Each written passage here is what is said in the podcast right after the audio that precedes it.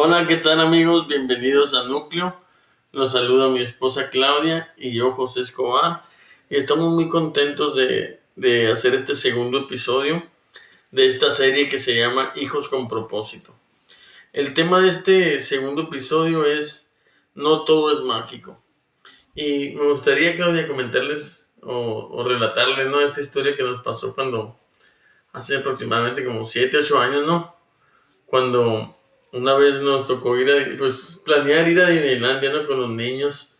Me acuerdo que nuestros niños estaban chiquitos, tenían, Dana y, y Gadiel tenían entre 4 o 5 años.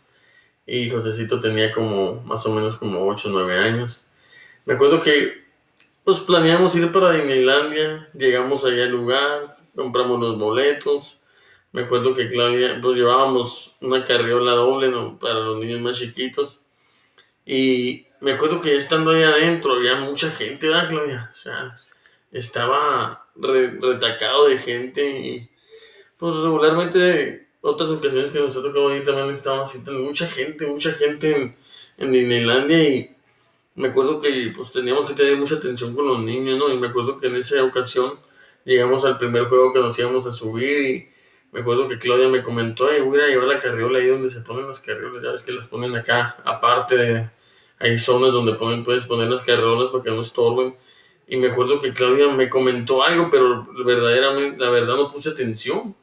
Porque yo, yo te dije, ah, bajé a los niños y te dije, agarra a los niños y yo voy a ir a acomodar la carriola al área de las carriolas. Y tú me dijiste, sí, sí, ah, ok. Entonces, ya yo me di la vuelta y me fui a, pues, acomodar la carriola. Y ya cuando regresé, Pues me acuerdo que cuando Claudia regresó, pues me preguntó, ¿y los niños? Y yo, oye, mija, pero pues, ¿qué no te llevaste tú a los dos niños? Y yo me quedé con Josecito. Y Claudia me acuerdo que me decía, no, todos se quedaron contigo. Entonces, ahí es donde pues volteamos para todos lados y tanta gente, o sea, lo único que me acuerdo es que tenía a Josecito agarrado de la mano, pero ¿dónde estaban nosotros dos niños, los más chiquitos? Entonces fue cuando le digo, Claudia, pues no están aquí, hay que buscarlos y nos agarramos como, como locos, ¿no? Ahí buscando entre la gente, ¿dónde están estos dos niños? No los encontramos. Ahí fue cuando pasaron, no sé, 10, 15 minutos buscándolos, desesperados, porque en ese momento sientes una frustración, ¿no? De, una angustia. o sea, angustia o sea, por tus hijos, ¿dónde están tanta gente? No sabes qué puede pasar en un lugar de esos. Porque obviamente te imaginas lo peor, ¿no? Te imaginas que ya no los vas a volver a ver, que dónde están, que, que, que si les pasó algo, que si alguien se los llevó, que si realmente alguien se los robó o cosas así. Te empiezas a imaginar, pues, mm, cosas desagradables. Así es, y me acuerdo que, que Claudia, ya pasando un tiempo, un tiempecito, 10, 15 minutos, me acuerdo que Claudia se, se le ocurrió la idea de asomarse así por abajo de las piernas de las personas. Y en eso me acuerdo que me dice, Ricky, allá están las, pier- las piernitas de los niños. Entonces ya se para, la voy siguiendo yo y que allá los vamos encontrando por los niños fascinados, ni sabían que ellos habían perdido.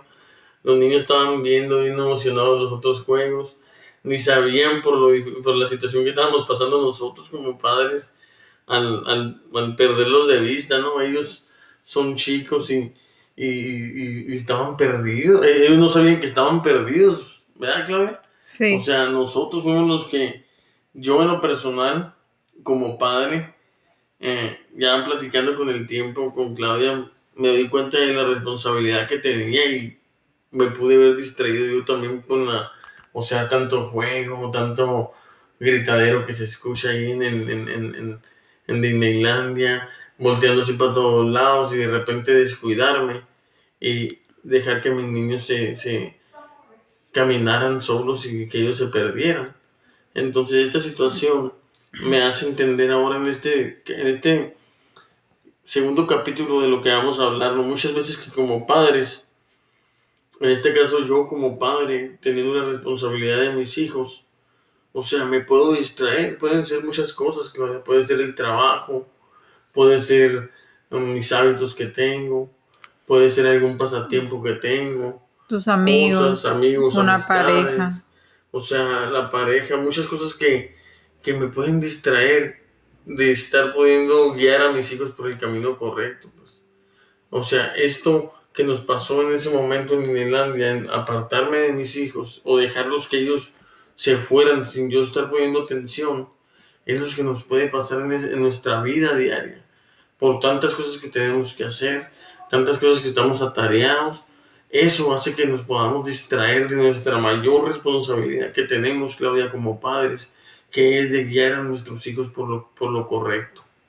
Y a lo mejor como padre ahorita estás pasando por diferentes etapas en, en tu vida, a lo mejor mmm, puede ser que, que, estás en esa etapa donde apenas tus hijos mmm, acaban de nacer, o donde, donde apenas estás pensando en, cómo los vas a educar, o sea, está tu hijo que apenas va, acaba de nacer y quieres tú, o estás bien emocionado y estás pensando en cómo los vas a ayudar, qué vas a hacer cuando ellos crezcan, o sea, planeas todo lo que tú vas a hacer con tus hijos y estás en esa etapa que es muy, muy, muy, muy emocionante, ¿no? Cuando apenas acaba de nacer tu hijo. Y que simula lo que, lo que estamos hablando, ¿no? Es que como, es como cuando estás, estás en Disney, va llegando, vas llegando y estás empezando a ver como todo lo bonito, todo lo, lo, lo mágico, lo que hay en los juegos, las luces, los sonidos. O sea, como dices tú, empiezas a, a, a, tener un niño, están chiquitos y te imaginas como todo, todo lo bonito, están creciendo, escuchas sus risas, o sea, no hay ningún tipo de problema, no hay, no hay ninguna cosa nada que, que, sea desagradable, pues, o sea, nada que sea algo que te, que te robe la felicidad, no hay tensión, porque apenas tus niños están bien chiquitos. Así es. Y la siguiente etapa es cuando tus niños ya están adolescentes, que están brincando en esa etapa a la juventud, en la que apenas estás viendo o sea, necesitas esa sabiduría de Dios para poder guiarlos, enseñarles el camino que tienen que, que seguir, las decisiones que tienen que tomar. Y, y, también está la etapa en la que estás como, como tu hijo joven, tu hijo joven que tal vez se ha alejado de Dios, que no quiere nada con Dios y es simulando cuando estás en, en, Disneylandia, o sea, que tus hijos ya no quieren seguirte para donde tú, para donde tú vas y muchas veces, o sea, tú dices, ay, hay que subirnos a este juego, ay, no, no quiero eso, quiero subirme a este y ok, porque a lo mejor son juegos para más grandes, ya no se quieren divertir como tú te diviertes, ya ellos están buscando su propia diversión. Y también está la etapa en la que tal vez, o sea, son, son matrimonios o son, son parejas que ensambladas, en las que tal vez tú y, y, llegaste al matrimonio ya tal vez con un divorcio atrás y llegas con hijos y tal vez tu nueva pareja también ya traen hijos. Y ya es cuando empieza el conflicto en el que los hijos ya no están a gusto en esa familia y tal vez estás en Disneyland, tú quieres ir a Disneyland, pero tus hijos ya ni siquiera quieren ir. O sea, tus hijos ya no quieren estar ahí, eso no les llama la atención, no quieren estar ahí. Y, y puede ser algo figurado en la vida como familia, o sea, tus hijos no quieren estar en esa familia. Y es una situación difícil en la que necesitamos a Dios intervenir en esos asuntos. Necesitamos guiar a nuestros hijos en una búsqueda de Dios y de sus y de todo lo que él es para vivir en esta en este camino. Así es, Claudia, me gusta mucho lo que dice este versículo, o sea, dice Isaías 3:12 dice, líderes inmaduros oprimen a mi pueblo y las mujeres lo gobiernan. Oh pueblo mío, tus líderes te engañan, te llevan por el camino equivocado. Fíjate que la nueva versión internacional dice pueblo, pre, pueblo mío, oprimido por niños y gobernados por mujeres. Y cómo, cómo ah, simula que, que en, en aquel entonces, o sea, tal vez las mujeres eran las que gobernaban y, y las, las que tomaban las decisiones o los jóvenes, las personas muy jóvenes, niños que los que tomaban las decisiones y como dice, pobre pueblo mío, extraviado por tus guías, que tuercen el curso de tus sendas.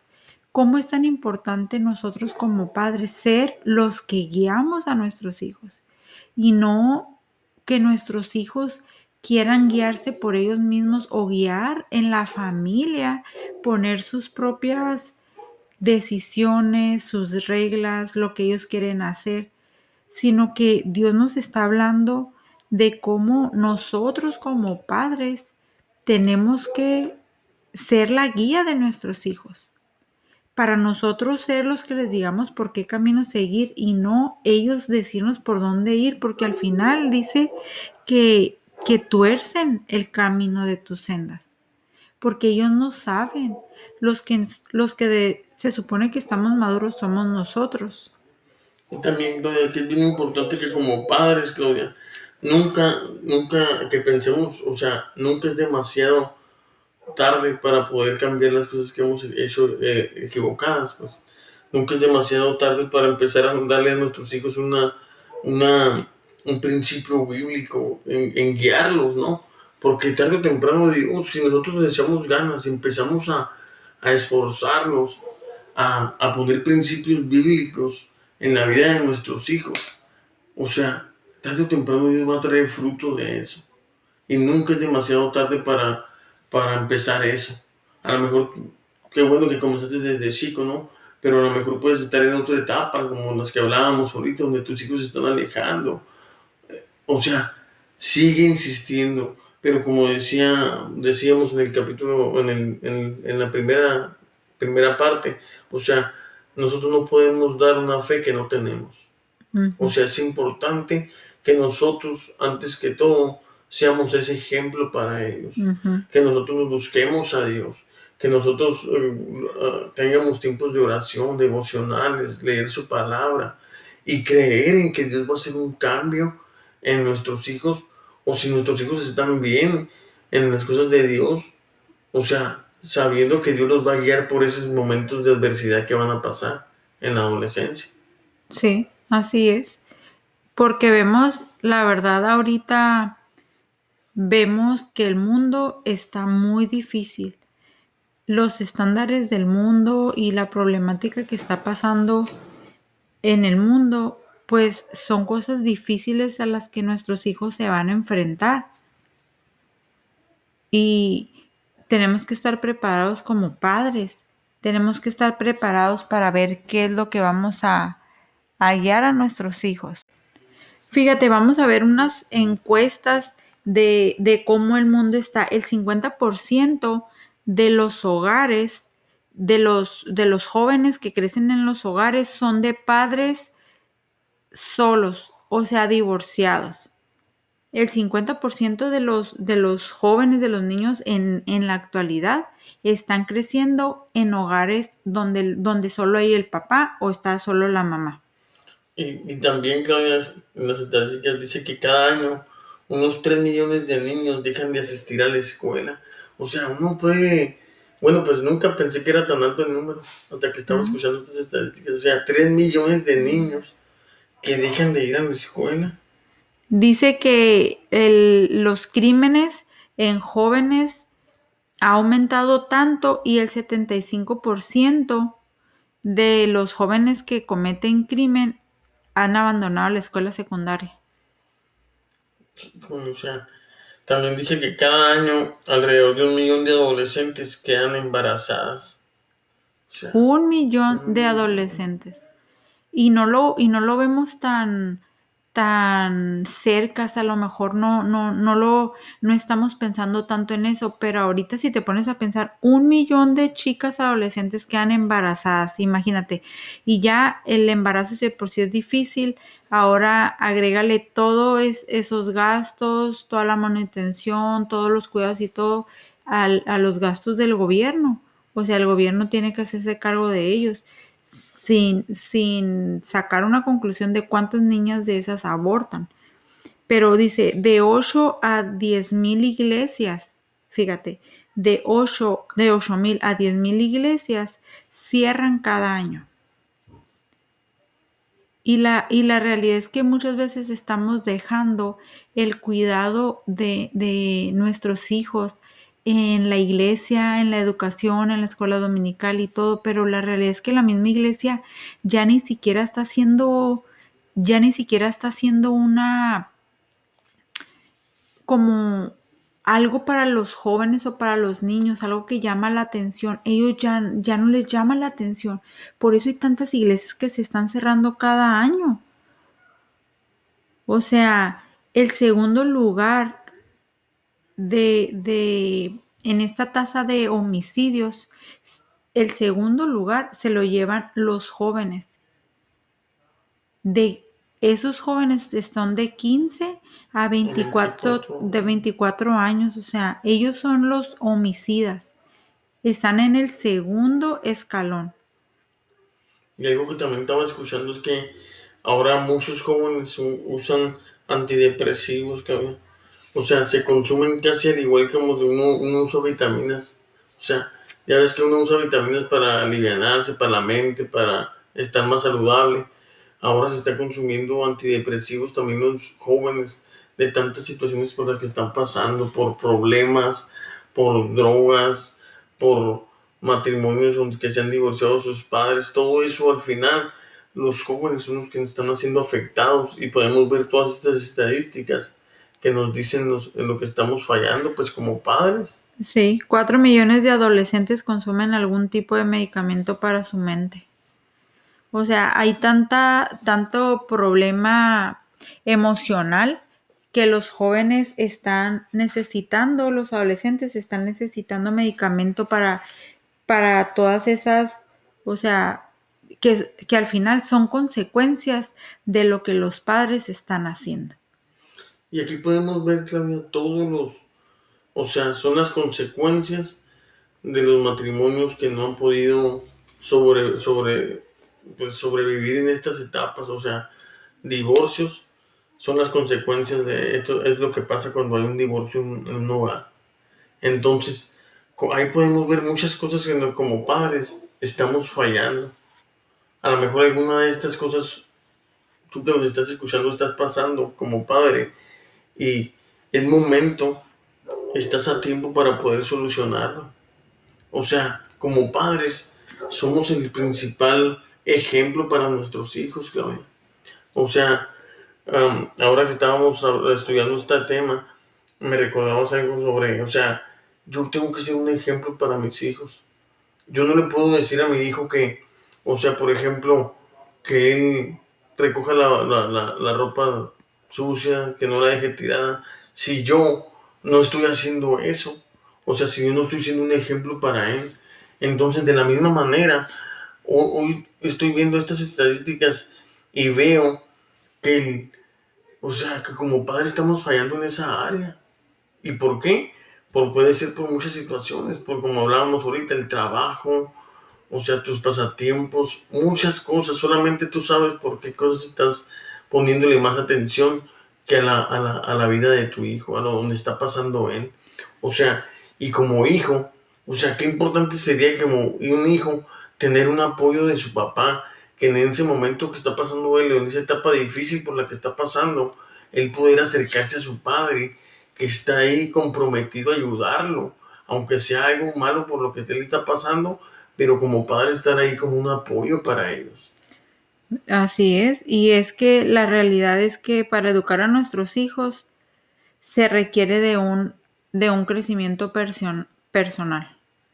O sea, así como o sea, es verdad lo que dices, ¿no? O sea, estar ahí para ayudarlos, para aconsejarlos, pero la realidad es que en nuestras fuerzas, en nuestra manera de pensar, no lo vamos a poder hacer.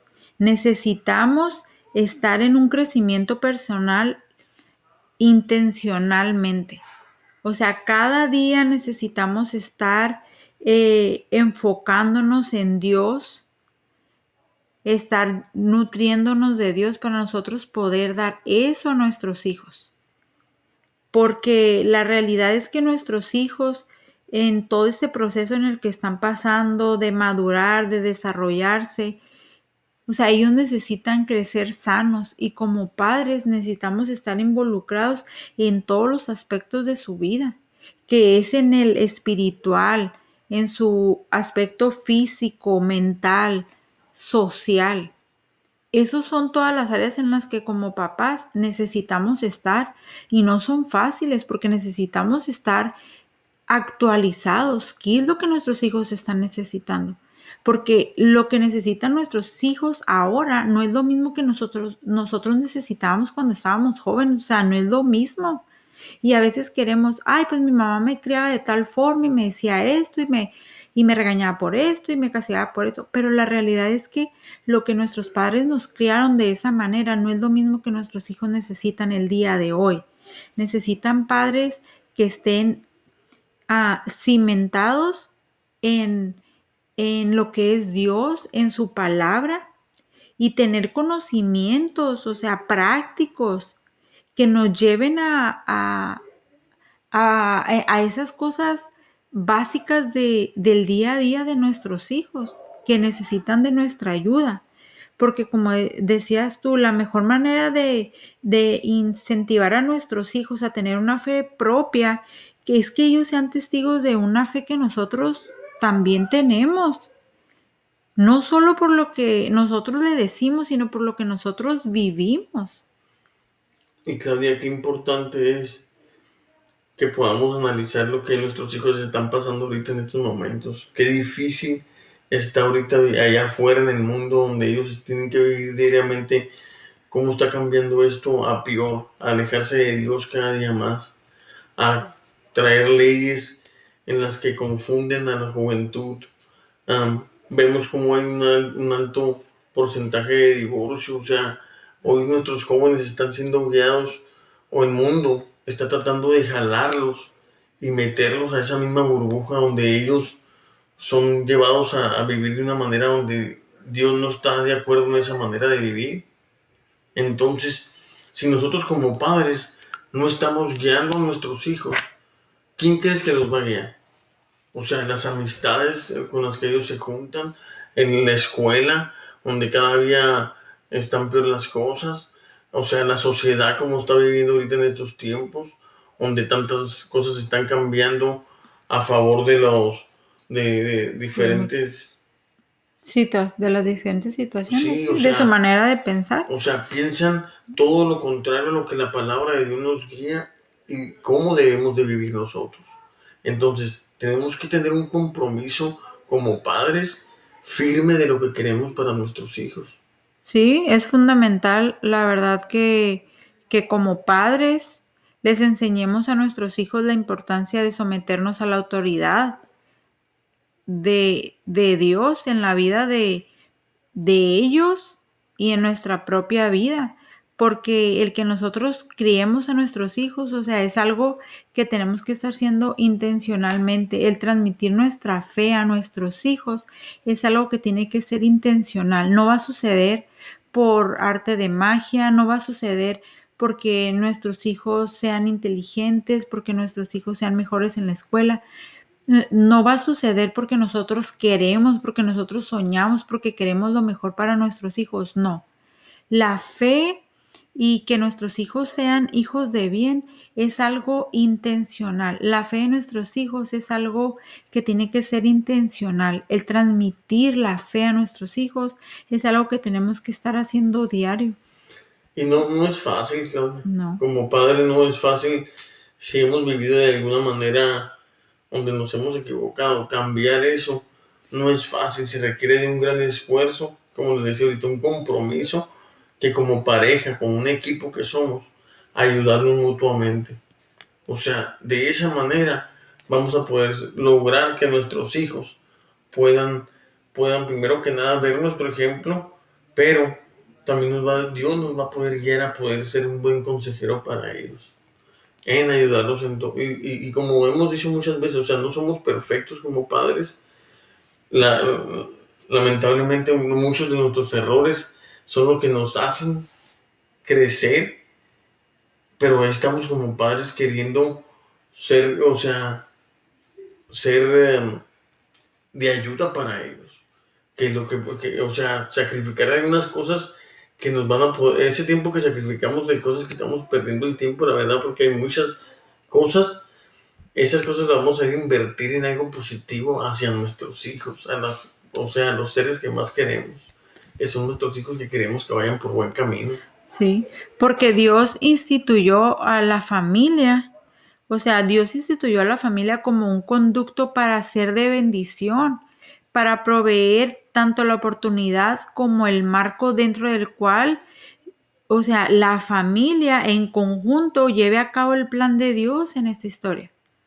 A veces pensamos como que tuvimos hijos nada más para que ellos crezcan, sean de bien, terminen la universidad, sean exitosos, pero la realidad es que Dios instituyó a la familia como, como un medio en el cual Él quiere transmitir la bendición a todos los que están a nuestro alrededor para que, para que Dios sea glorificado en medio de esta sociedad, como dices tú, tan necesitada de Dios. Es algo, o sea, es mucho más que una responsabilidad social que tenemos aquí en esta, en esta vida.